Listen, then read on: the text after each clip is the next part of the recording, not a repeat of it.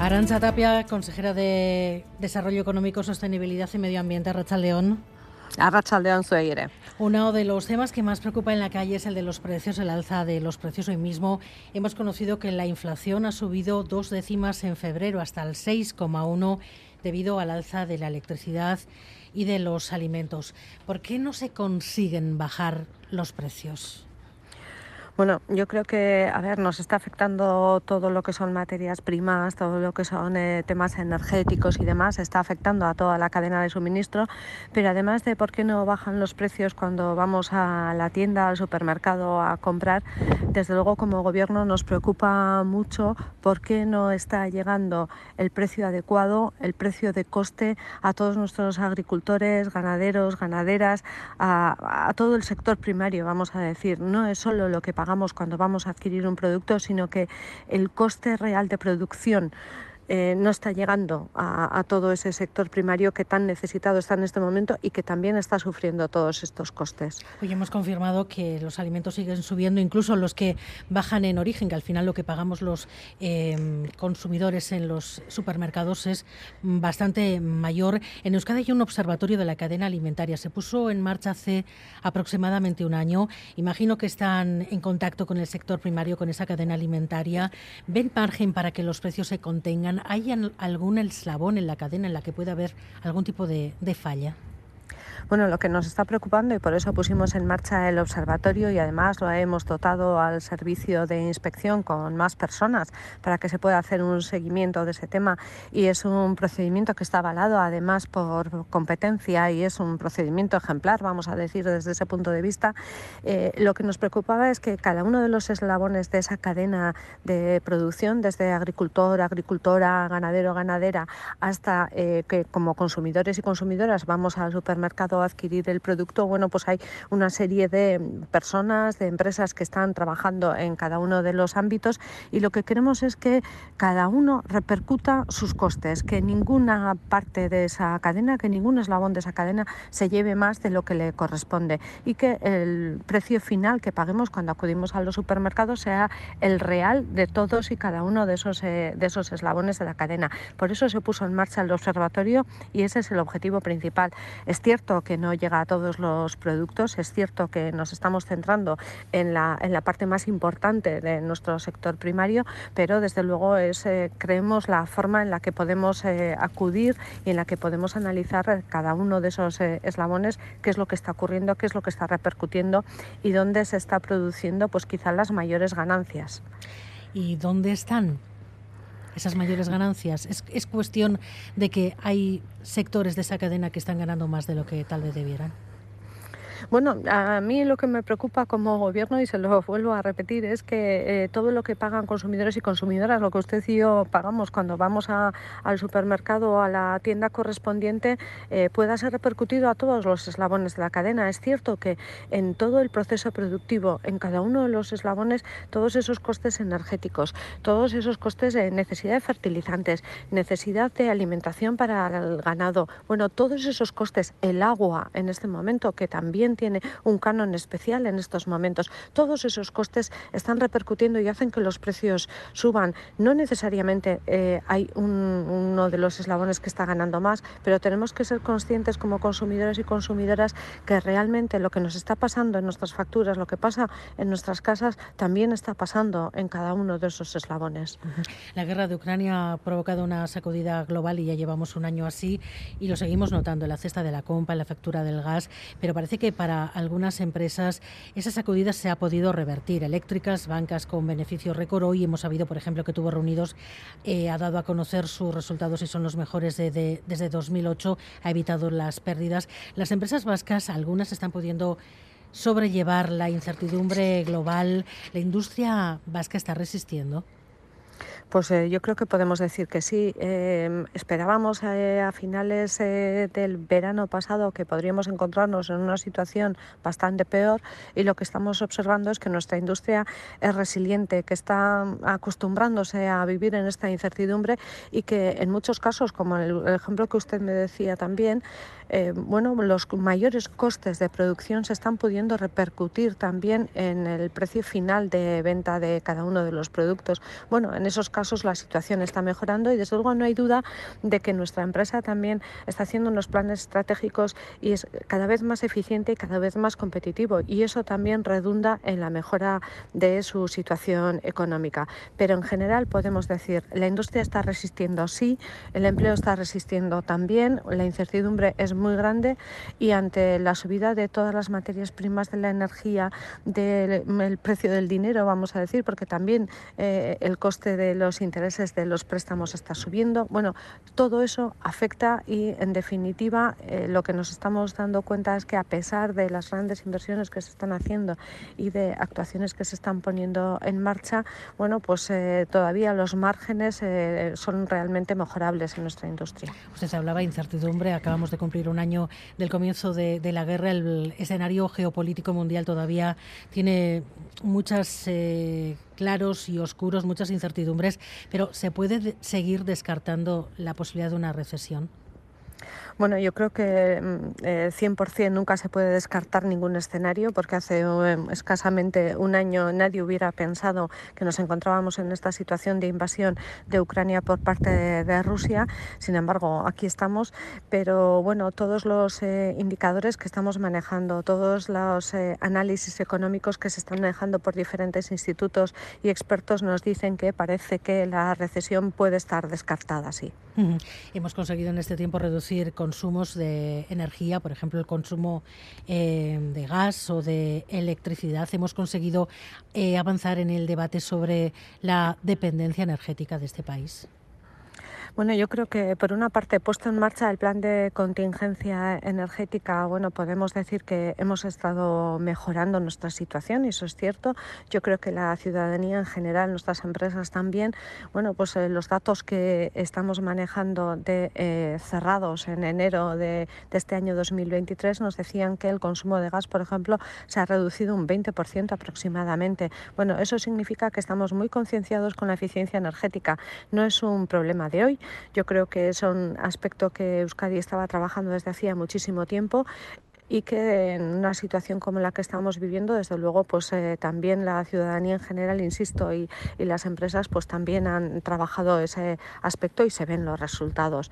No obstante, la dependencia energética sigue siendo muy importante y tenemos que ser conscientes de que si de verdad queremos hacer esa transición de la que estábamos hablando, la tenemos que acelerar un poco más y que desde luego el paso a las renovables, la sustitución del gas por el hidrógeno, por ejemplo, conllevan grandes inversiones, grandes proyectos otros de menor dimensión, pero desde luego los tenemos que atacar de una forma intensa en los próximos años. Usted habla de transición ordenada hace unas semanas. El consejero delegado de Repsol, Josuñón decía que la política energética necesita menos ideología y más tecnología. ¿Comparte el diagnóstico? Bueno, lo que comentaba recientemente al referirme a la transición ordenada es que realmente nuestro objetivo para el año 2050 está claro. Es ese net cero, es esa descarbonización y eso es ser neutros en emisiones de CO2 sobre todo. Bueno, para conseguir ese objetivo lo que tenemos que hacer es planificar todos y cada uno de los ámbitos, desde el ámbito industrial más intensivo en consumo de energía, por ejemplo, en consumo de gas, cómo lo sustituimos por energía eléctrica, energía renovable, sustituimos una parte por hidrógeno, si es así, qué tipo de tecnología tenemos que utilizar, cómo lo hacemos, eh, vehículos particulares los sustituimos por vehículos eléctricos, en qué medida lo tenemos que hacer, cómo tenemos que hacer eh, los pasos correspondientes para que todos los vehículos antiguos que tenemos y con grandes emisiones de CO2 los vayamos sustituyendo en un plazo breve de tiempo, qué hacemos con nuestros eh, camiones, nuestra carga que va todavía por nuestras carreteras, la sustitución de los trenes, es decir, vamos a planificar todo de tal manera que llegamos a ese objetivo del año 2050, sin demonizar ninguna tecnología, sin demonizar ninguna actuación, porque el objetivo es claro y el objetivo es reducir emisiones de CO2. Todas las tecnologías que nos ayuden a ello y todos los proyectos que nos ayuden en, en ese objetivo final tienen que ser analizados, tratados y realizadas las inversiones correspondientes. La Comisión Europea quiere que en 2035 ya se dejen de vender eh, vehículos de combustión, vehículos gasolina, vehículos diésel. Eh, ¿A usted qué le parece este, este planteamiento? ¿Es realista? ¿Puede tener efectos indeseados en un sector clave para la industria, para la economía vasca, como es el de la automoción? ¿O está preparado, mejor dicho? Bueno, eh, yo creo que nos podemos encontrar con, eh, una situación no deseada en ese año 2035. Por una parte, eh, bueno, nos podemos poner el objetivo de que las ventas de vehículos particulares sean solamente de vehículos eléctricos. Seremos capaces de tener los materiales, las materias primas suficientes para que eso sea una realidad. Bueno, puede, puede producirse una cierta duda y una cierta incertidumbre. Lo que me preocupa no es tanto el que las personas que puedan hagan esa sustitución de sus vehículos por vehículos eléctricos, sino que tengamos la capacidad de recarga suficiente para esos vehículos eléctricos en nuestras calles, en nuestros parkings, en las autopistas, cuando vayamos por las autopistas, que esos vehículos tengan la capacidad suficiente y tengan la tecnología suficiente para darnos autonomía, pero además, además de eso, que los vehículos antiguos que seguirán en nuestras carreteras seguirán emitiendo muchísimo CO2 y eso me preocupa de verdad, porque esas personas que quizá no puedan permitirse el adquirir un vehículo nuevo, continuarán con un vehículo antiguo o con un vehículo de segunda mano que seguirá emitiendo muchísimo CO2.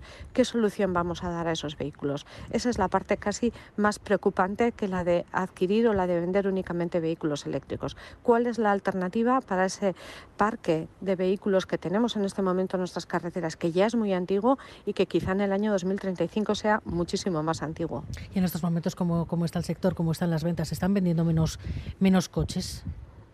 Pues sí, los datos están claros, están vendiendo menos vehículos y los vehículos eh, eléctricos que se están vendiendo, desde luego, son menos que comparados con otros países de la Unión Europea, pero tenemos que ser conscientes de que tampoco nuestra red de recarga es la más adecuada y quizá los apoyos que estemos dando a, esas sustituciones tampoco sean suficientes o que en el mercado tampoco tengamos tantos vehículos eh, a unos precios adecuados, porque también tenemos que ser conscientes de que cuando una persona va a sustituir sustituir su vehículo, bueno, pues tiene que tener un coste que pueda ser asumido y en estos momentos los vehículos eléctricos todavía tienen un precio un tanto elevado. La rectora de la UPV estuvo ayer en el Parlamento, hacía balance de sus dos primeros años de mandato, hablaba también de retos de futuro y entre lo que dijo subrayó un problema. Dijo que el 12% de los ingenieros se va a trabajar al extranjero, pero la realidad es que aquí también se necesitan ingenieros. ¿Hay fuga de talentos? Bueno, yo creo que entre nuestras personas jóvenes que mm, bien salen de la universidad, bien salen de nuestros centros de FP, bueno, tienen eh, vocación de una experiencia internacional en muchas ocasiones, de trabajar para empresas relevantes que tienen un nombre, vamos a decir, muy conocido quizá y quieren, eh, bueno, pues adquirir quizá otras, eh, otras prácticas diferentes a las que podamos tener en Euskadi y quizá al tiempo volver, pero no solamente nos ocurre con ingenieros ingenieras, también ocurre con otras profesiones y eh, esa vocación internacional y de una presencia global también la tenemos que potenciar. Lo que tenemos que ser es atractivos para que esas personas piensen en retornar, piensen en volver a nuestras empresas y que seamos también atractivos para que personas de otros países se acerquen a Euskadi. Y en este momento la, la lucha por el talento, vamos a decir, por la atracción de esas personas que requerimos en nuestro tejido industrial, no es solamente de Euskadi, es de toda Europa y me atrevería a decir que de todo el mundo. Y lo que tenemos que hacer como Euskadi es trabajar para que eso, nuestras empresas sean atractivas, nuestro tejido económico sea atractivo, nuestros centros de investigación, nuestras universidades seamos capaces de ofrecer un proyecto y un proyecto de futuro que sea realmente lo que haga que esas personas decidan o volver a Euskadi o quedarse en Euskadi. Los que se quedan, y aparte de los, de los talentos, los salarios que se están pagando a los, a los jóvenes, ¿les permiten hacerse un futuro? Bueno, eh, yo creo que tenemos que ser eh, conscientes que en estos momentos tenemos la, juventud mejor preparada casi de nuestra historia y tenemos que ser capaces no solamente de pensar en este, en este momento quizá el salario de hoy, sino la carrera de futuro y el salario de dentro de tres, cuatro años. Somos capaces de ofrecer un futuro a esas personas, un futuro adecuado, un futuro de una carrera atractiva que les eh, permita continuar con su vida, por supuesto, con su vida personal y su vida profesional, no es tanto solamente el momento actual, que es importante, por supuesto, y tenemos que, que ofrecer un salario adecuado, sino la posibilidad de que ese salario crezca en el tiempo, que esa persona crezca y que su carrera profesional, desde luego, avance. Vamos a cambiar de tema, consejera. El Carrequín Podemos ya ha presentado una pregunta parlamentaria. También EH Bildu y Partido Popular están pidiendo explicaciones por el paso a la empresa privada de varios exaltos cargos del Gobierno al poco de cesar. Entre ellos está el exdirector de la ESPRI. La oposición pide explicaciones y habla de puertas giratorias. Bueno, yo creo que el portavoz lo comentaba esta mañana. Hay eh, varias personas que han pasado a la, actividad privada finalizada su, su, su, fase en el gobierno, vamos a decir, y, todos ellos lo han hecho con el informe correspondiente de, de compatibilidad. Eh, en el caso del director general de SPRI, él solicitó en tiempo y forma ese informe de compatibilidad y por alguna razón, bueno, pues no se emitió ese informe y bueno, lo que se va a hacer es analizar el por qué y, y dónde ha podido estar el error. Pero no hay irregularidades en ninguno de esos casos. En ninguno de los casos, insisto, excepto en este caso que no tiene informe, pero tampoco lo tiene negativo. No, no ha existido la emisión del informe a pesar de que se solicitó en tiempo y forma. El resto de las personas tiene su informe de compatibilidad correspondiente, por tanto, irregularidad ninguna. Sobre el caso de Miguel, ya hay sentencia del Supremo, sigue en nómina de la Fundación ASI. Han preferido esperar a que el Supremo comunique formalmente la sentencia a la audiencia de Álava para que se ejecute y ustedes materializar el despido. ¿Por qué? Bueno, porque cuando cualquier persona que esté trabajando tiene sus derechos laborales eh, intactos y entre tanto la sentencia no fuera firme, todos los servicios jurídicos sí nos han, eh, nos han informado y nos han eh, asesorado en el sentido de que un despido en ese momento podría ser declarado improcedente, podría ser declarado nulo y por tanto podríamos encontrarnos en la misma situación, incluso la de tener que haber abonado una indemnización. Por tanto, creo que tenemos que esperar, así se nos ha asesorado, esperar a tener esa sentencia firme comunicada a la audiencia provincial y a la persona correspondiente y en función de eso, bueno, procederemos a, a, a la decisión del despido que ya se había adoptado. ¿Entienden ustedes el porqué de este retraso? ¿Les preocupa que se esté dilatando varios meses ya la comunicación de esta sentencia? Pues nos preocupa, evidentemente, porque este retraso evita que, que bueno, que terminemos de, el, procedimiento que lleva tantos años en, en, los juzgados y, por tanto, desde luego no entendemos estos, estos retrasos y esperamos que a la mayor brevedad sea comunicada definitivamente esa sentencia. Estamos a una semana del 8 de marzo. ¿Usted cree que debiera ser una, una jornada festiva?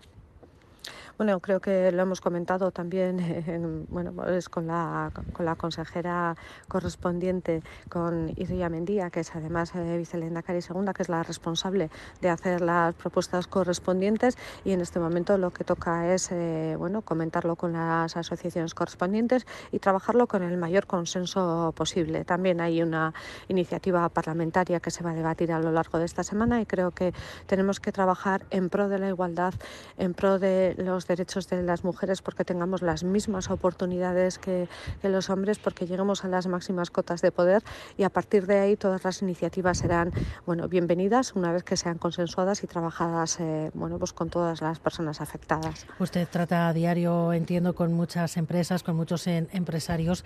En muchos eh, de esos consejos de administración sigue sin, sin haber mujeres. ¿Cómo se explica pues sí, o cómo lo explica usted?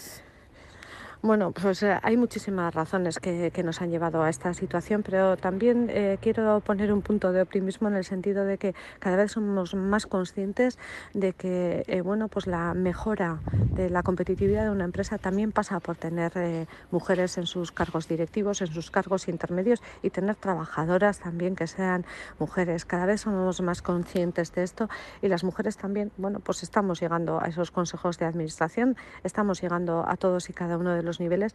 Vamos despacio, más despacio de lo que quisiéramos, pero creo que el nivel de, de conciencia en las empresas cada vez es mayor. Arancha Tapia, consejera de Desarrollo Económico, Sostenibilidad y Medio Ambiente, gracias por estar en Gambara. Arrachaldeón. Es que recasco zuei.